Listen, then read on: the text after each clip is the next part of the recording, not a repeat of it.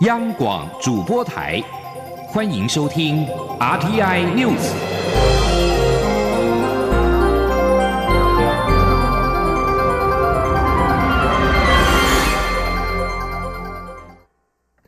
各位好，我是主播王玉伟，欢迎收听这节央广主播台提供给您的 RTI News。今天是二零二零年十月十一号，新闻首先带您关注。双十国庆酒会在十号晚间于台北宾馆举行，蔡英文总统、副总统赖清德、美国在台协会 AIT 处长厉英杰等官员与驻台大使及代表应邀出席，共同庆祝这个最重要的国家庆典。外交部强调，我国外交近期获致许多重要成果，与众多理念相近国家的关系取得突破性的进展。在国庆节日与在台国际友人同庆，并且展现我国的防疫成效与台湾的民主自由价值。请听记者王兆坤的采访报道。然后我们用了呃台中很多的老店的酱料，把它融合在一颗挂包里面。等一下，总统可以试试看。蔡英文总统在傍晚来到台北宾馆的国庆酒会现场，其中一摊来自台中的挂包店老板，详细说明如何使用在地食材制作出这道传统美食。总统除仔细聆听，还不时向身旁的美国在台协会处长厉英杰及友邦驻台大使解说内容，互动相当轻松愉快。总统在参访美食摊位之后，与副总统赖清德、行政院长苏贞昌等官员，以及厉英杰、英国驻台代表唐凯琳、友邦驻台大使等宾客一同观赏跆拳道表演。今年因为受到疫情影响，外国政要、国际友人无法亲自来台湾参加国庆活动，国庆酒会也缩小规模办理。但据了解，出席宾客仍有约三百人，透过美食与精彩的表演节目。共同庆祝国家的生日。中央广播电台记者王兆坤台北采访报道。国庆焰火在昨天晚间于台南安平区渔光岛压轴登场，吸引了超过五十万名游客涌入安平港附近观赏。昨天晚间八点，由蔡英文总统亲自宣布起炮，长达三十三分钟，两万七千多发焰火陆续释放。市政府统计，超过五十万人涌入安平港附近，比原本预期的二十五万到三十万人超出了不少。昨天晚间的国庆焰火，用长达一公里的带笛音风炮阵，还有笑脸造型、白色及粉红色调的焰火，再搭配了口罩及数字特效焰火，向防疫人员致敬。今年更是首次设计了飞弹及战机特殊造型的焰火，象征国防自主大步前进。最后以红蓝白三色的国旗色彩飘扬于天际，鼓舞全民。由于游客超出预期不少，交通拥塞也引发民怨。台南市长黄伟哲表示，最重要的是让所有民众可以顺利离场。而未来台南如果要再举办大型的活动，停车的空间还是要再多规划一些。在昨天十月十号国庆日，有非常多的驻外使节对台湾表达祝贺之意。由于美国的 COVID-19 疫情依然严峻，我驻美代表处在今年取消以往在华府双向园举办的国庆晚会，改以录制影片的方式庆祝双十国庆。影片由驻美代表肖美琴以流利的英文演说开场，并且集结了美国在台协会主席莫健与六位有台议员对台湾的祝贺。影片细数台美关系今年的重要里程碑，包括了美国卫生部长艾萨以及国务次卿克拉克访台，以及国务院成立台美经济商业对话平台等等。在中国频频军事恫吓台湾之际，莫健指出。对台海稳定的威胁，反而强化了台美之间在安全议题上的合作。而这不仅涉及重要的军售案，也包含协助台湾国防打造更有效的核阻能力。美国将与台湾合作，增进双边人民的连结，也会支持台湾自我防卫的能力。而美国参议院军事委员会主席、参议院台湾连线共同主席殷和飞则是表示，参院军委会今年通过的国防授权法案，清楚表明美国与台湾站在同一阵线。而在台美关系方面，今年相当重要的议题就是台湾宣布明年要开放含有莱克多巴胺的美猪美牛之后，开启台美双边贸易协定谈判的可能性，更迎来美方宣布全新的经济战略对话机制——台美高阶经济对话，双管齐下，深化彼此的经贸合作关系。而这两条路虽然备受期待，但背后仍有许多的挑战有待克服。例如，台湾是否允许开放机改食品，恐怕掀起下一场如美猪美牛等级的政治议题。另外，还有美国十一月总统大选的结果，也将为台美未来的经贸关系带来一些不确定性。请听央广记者谢嘉欣的专题采访报道。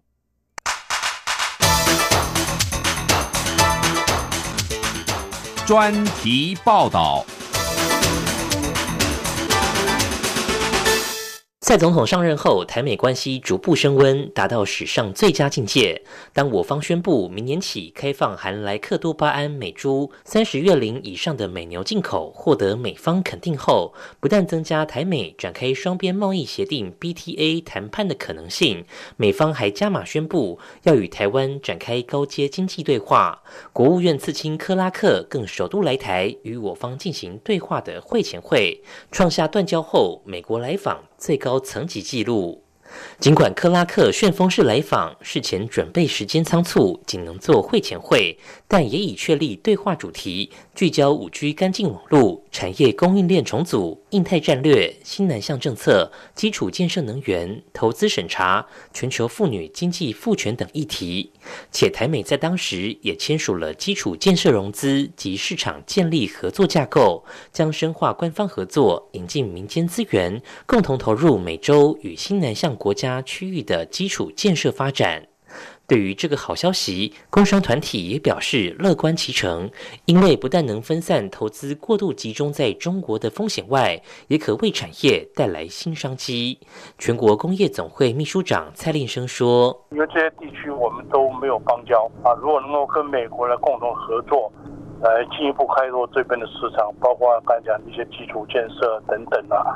我相信会为业者带来比较大的一些商机。整体来说，BTA 谈判属于美国贸易代表署业务，一旦谈成，双边产品互通将达到零关税。若内容涉及到投资保障相关协议，实质内涵甚至等同于自由贸易协定 FTA，将可增加其他国家与台湾洽签类似协定的意愿。且台湾可在谈判过程中不断盘点相关法规够不够开放，不但做好加入跨太平洋伙伴全面进步协定 （CPTPP） 的准备，也有助于争取会员国的支持。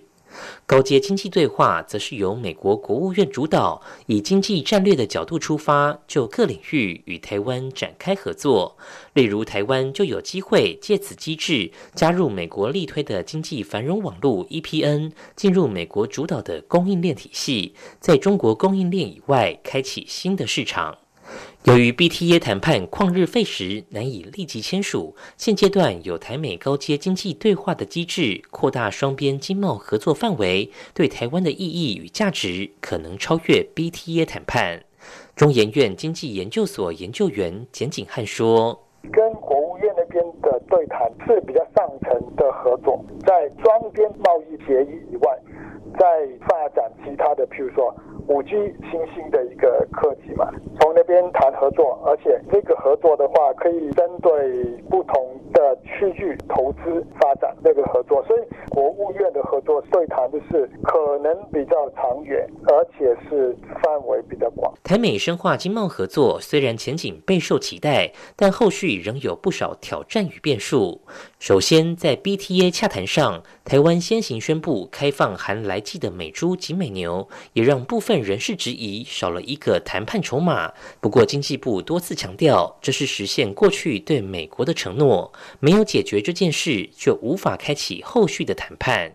经济部长王美花说。我们对美国的这个美猪美牛哈这样的一个长期的一个争议哈，已经造成台美之间很大的一个贸易障碍。那美方对我们这个呃长期不解决哈，有很大很大的抱怨。对。所以如果这个不解决，我们要跟美方进一步来谈呃后续的这个 BTA 等等哈，是不可能往下。即便台湾能与美国展开 BTA 谈判，但外界也预料谈判时将面对农业开放的冲击，尤其是机改食品登台的挑战，恐成为下一个美猪美牛，引起新一波政治风暴。简景汉说：“欧洲也是把美国机改的东西挡住嘛。美国的一些机改东西进来，真的会有一点像跟美猪美牛的那些问题、那些政治问题要解决。怎么样做做沟通，或怎么样去定标准的？产品来源啊之类的那些法规，如果它安全性确定下来，第二就是把那个标签做好一点，有用机改东西没用机改东西，把那个标签说明做好的话。”也许会会是个的一条路。此外，目前台美高阶经济对话双方持续磋商中。由于美国正值总统大选，且现任美国总统川普还确诊武汉肺炎 （COVID-19），大选结果难以预测，高阶对话的未来走向也同样是未知数。不过，台经院景气预测中心副主任邱达生指出，若川普连任，那对话将会很快可以举行；而若拜登胜出，对话就恐有变数。但整体来说，不论下一任美国总统是谁，都会以美国利益优先。现阶段与中国保持距离，就是符合美国利益。台湾仍可以堆积木的方式，一步步巩固双边关系。台美关系史上最佳之际，政府把握机会，创造与美方的新经贸沟通管道，盼能扩大双边合作。另一方面，也持续努力推展双边贸易协定下签。然而，在面对将来各项开放挑战、不确定性时，我方也需紧盯局势，做好各项沙盘推演，调试法规，做好国内沟通，才能落实对外经贸的大战略。中央广播电台记者谢嘉欣专题报道。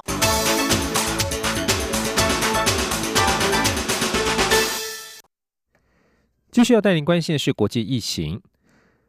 法国卫生部通报新增两万六千八百九十六人确诊感染了二零一九年冠状病毒疾病 （COVID-19），创下单日新高纪录，累计确诊增加到七十一万八千八百七十三例。这是自从疫情爆发以来单日确诊首度突破两万六千例。法国卫生部表示，新增五十四人感染不治，累计病故人数攀升至三万两千六百八十四人。在英国伦敦方面，英国政府今天通报新增了一万五千一百六十六人确诊感染 COVID-19，较昨天通报的一万三千八百六十四人染疫增加。此外，又有八十一人在确诊感染二十八天之内病逝。爱尔兰近七天之内平均每天有五百二十三人染疫，较三周以前的感染率倍增。而在伊朗，全国各地爆发了第三波新冠病毒的疫情。总统罗哈尼宣布，首都德黑兰公共场所即日起强制戴口罩，违规者将会被处以罚款。伊朗每日的染疫不治人数本周攀升至三两百二十两百三十九人，再创新高。而为了抑制病毒的扩散，德黑兰地区的学校、清真寺、商店、餐厅和其他公共机构自十月三号起关闭一周。市府于九号宣布关闭，再延长一周。美国总统川普日前确诊 COVID-19，在今天举办染疫之后首场的公开活动。川普正在白宫阳台上发表长约十七分钟的演说，台下聚集数百名支持者。而这场活动是否会沦为疫情的温床，引发隐忧。川普二号宣布确诊，当天傍晚入院接受治疗，并在五号出院返回白宫。白宫医师康利八号表示，川普的生命迹象稳定，而且病情没有恶化迹象。十号就是川普确诊的第十天，届时他接就能够安全恢复公众活动。川普在这一天穿着的黑深色的西装，气色和兴致看起来都相当不错。川普出场之前原本面戴口罩，但是很快就摘了下来。正在白宫南屏的草坪的阳台上，川普是以法律与秩序为主题向台下的支持者发表演说，而群众则是热情欢呼声来回应川普。而现场的记者预估，台下的。台下的群众大约有三百到四百人。在十七分钟的演说当中，川普花了不少的篇幅抨击民主党总统候选人拜登。他指控拜登背叛非裔及拉丁裔美国人，并且批评民主党在过去半个世纪以来将工作机会送到中国。由于川普才染疫过不久，部分人士担心他仍具有感染力。川普在今天举办公开活动的决定饱受左派媒体的抨击，而川普十二号仍计划在佛州举办竞选活动。根据美国疾管署疾病管制及预防中心 （CDC） 的准则。COVID-19 确诊的病患符合三个条件才可以接近人群，包括首次出现症状是超过十天前，在没有服用退烧药物之下已经二十四小时没有发烧，以及其他的症状正在改善当中。但如果是重症患者，只是建议出现症状之后居家隔离十到二十天。而根据《纽约时报》统计，已经有超过二十多位白宫人员，或是曾经在川普确诊之前与他接触过的人士，确诊感染了武汉肺炎。这里是中央广播电台。这里是中央广播电台台湾之音。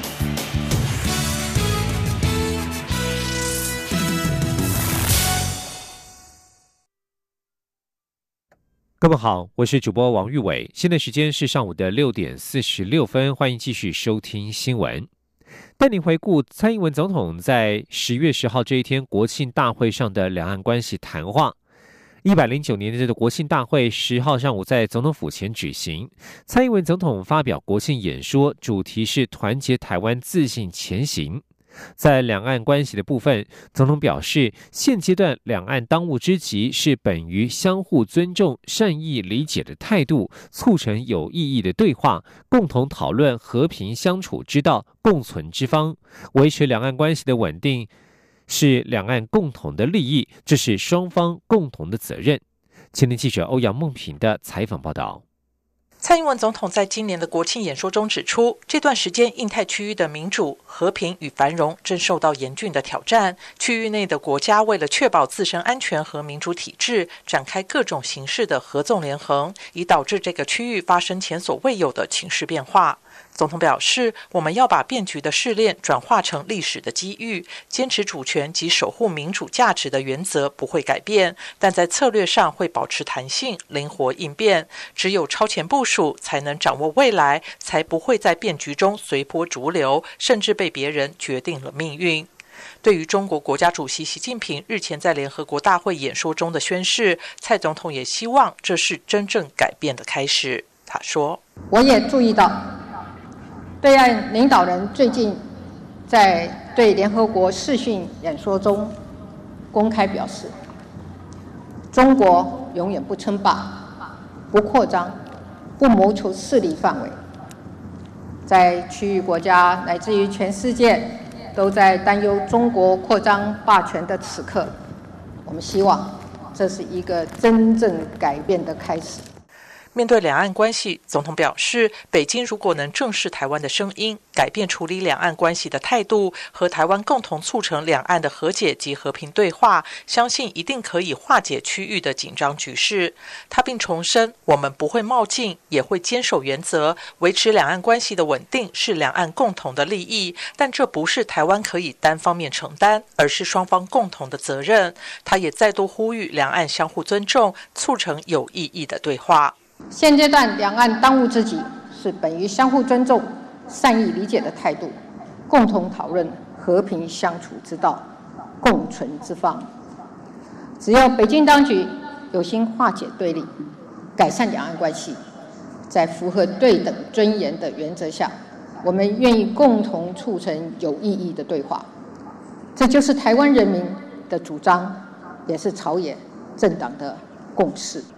在国家安全部分，蔡总统在演说中指出，示弱退让不会带来和平。只有自我准备充足，凭借着坚实的防卫决心和实力，才能保障台湾安全，维护区域和平。总统表示，精进国防实力、降低战争风险是当前国防政策的原则。这段时间，面对对岸基建骚扰，台海情势虽然比较紧张，但国军都能及时掌握及应应，达成防卫固守的任务，是国家主权及自由民主最强的后盾。总统表示，面对对岸的军事扩张和挑衅，台湾会持续强化防卫战力的现代化，并加速提升不对称战力。在外购武器装备的同时，也仍然坚持加速推动国防自主，以双轨并进的方式强化防卫实力。同时，也会提升志愿从军的官士兵专业素养。并建立有效的后备制度，强化国军的人力素质及战力。面对区域的和平稳定受到威胁，我方也将坚守不畏战、不求战的原则，避免擦枪走火。中央广播电台记者欧阳梦平在台北采访报道。而针对蔡英文总统十号国庆演说的两岸关系谈话，中国大陆国台办声称，此一谈话延续对抗思维与敌对意识，回到九二共识政治基础，两岸就能重启对话协商。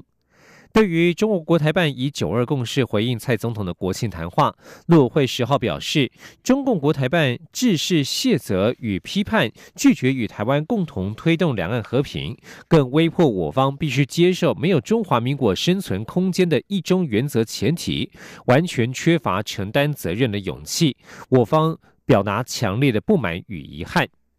陆委会指出，总统国庆谈话。这是台湾人民与朝野政党一致的主张与共识，更是我方维护台海和平稳定的负责任做法。中共领导人必须务实理解。陆委会呼吁对岸，唯有正视两岸现实，本于相互尊重、善意理解的态度，停止对台湾恫吓压迫，才是两岸关系良性发展的正途。此外，中共官媒《环球时报》总编胡锡进在微博发表“坚定的军事斗争准备是维护台海和平的基础”之类的言论。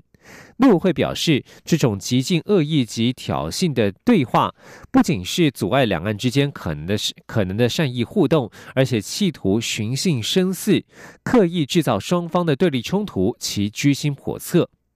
陆委会指出，北京当局不应该放放任官媒胡言乱语、胡乱放话，在两岸升高敌意，在区域及台海制造事端，必须强烈呼吁对岸今后要严格约束官媒及旗下媒体的个人言论，不要再有轻痛仇坏的妄言妄行。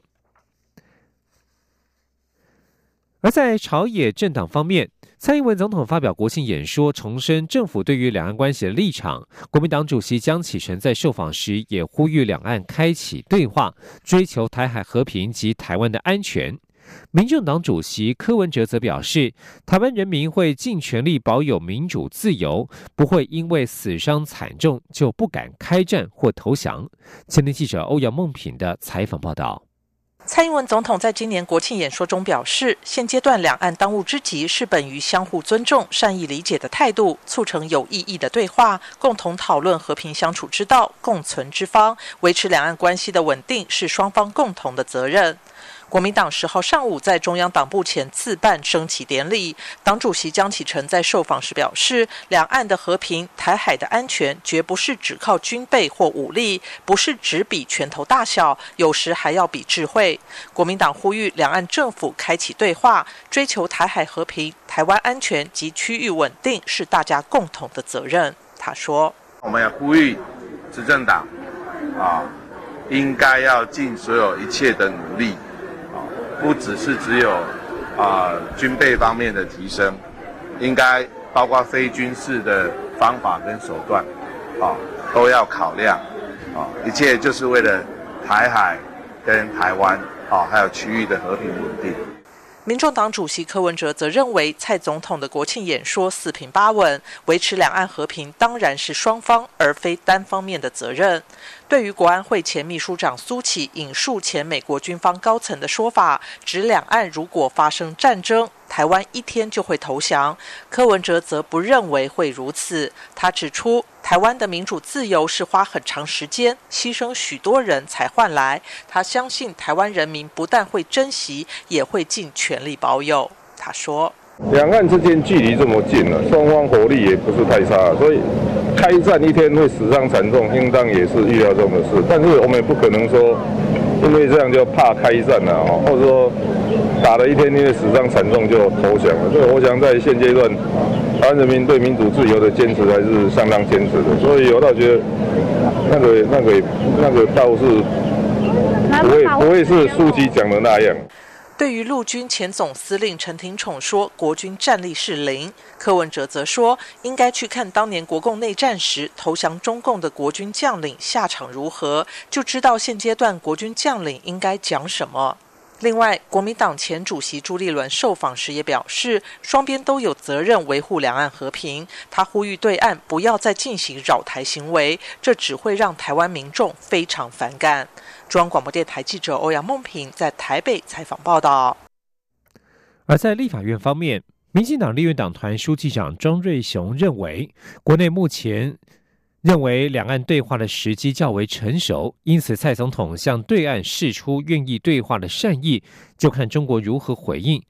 而国民党总召林维洲则表示，国民党不反对蔡总统愿意启动两岸对话，甚至愿意协助缓和两岸的紧张情势，也希望对岸同时示出善意。今天记者刘玉秋的采访报道。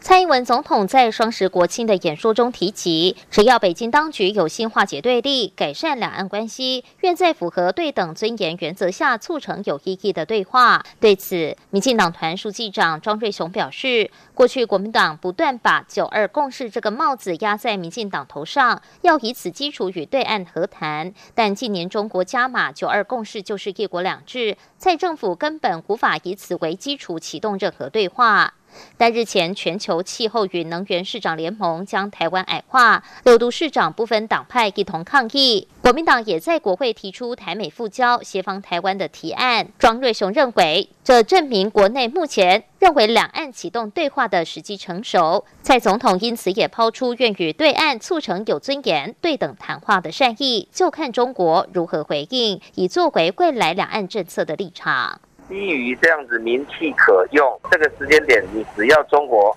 可以在对等跟尊严之下，那把这样的一个善意橄榄枝都伸出去了，就看中国习近平这边怎么去去回应了。那如果从再来的全部还是军机绕台，反而再来不会有人会去讲说现在的政府，呃，就一定要我去像过去一样，国民党要我去求全哦，该强硬就要强硬哦。而国民党团总召林维洲也乐见蔡总统粤语对岸启动对话，甚至强调国民党也愿意协助，但也期盼对岸要有正面回应。那国民党也愿意扮演这样子的角色，协助缓和两岸的紧张情势，然后开启对话跟交流。但是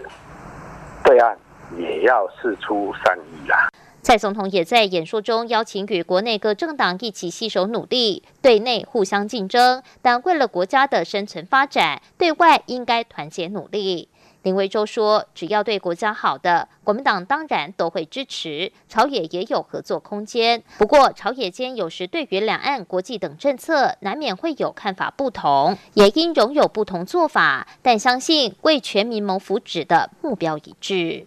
中广电台记者刘秋采访报道。继续关心国际消息，永和自重的北韩执政劳动党庆祝建党七十五周年，在十号这天罕见的举行了清晨的阅兵活动。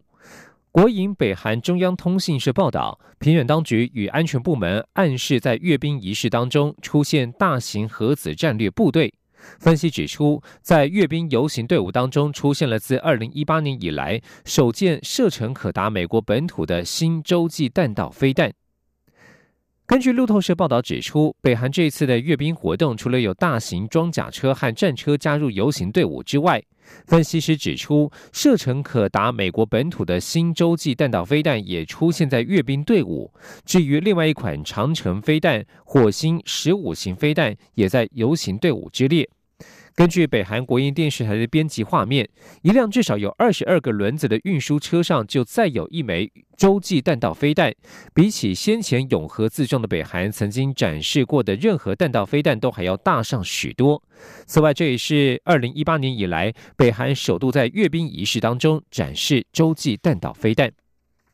新闻最后关心体坛焦点：十九岁的波兰选手斯威亚蒂今天以六比四、六比一直落二击败第四种子的美国女将，赢得法网公开赛的女单冠军。本届赛事一盘未失的她，成为法网二十八年以来最年轻的冠军得主。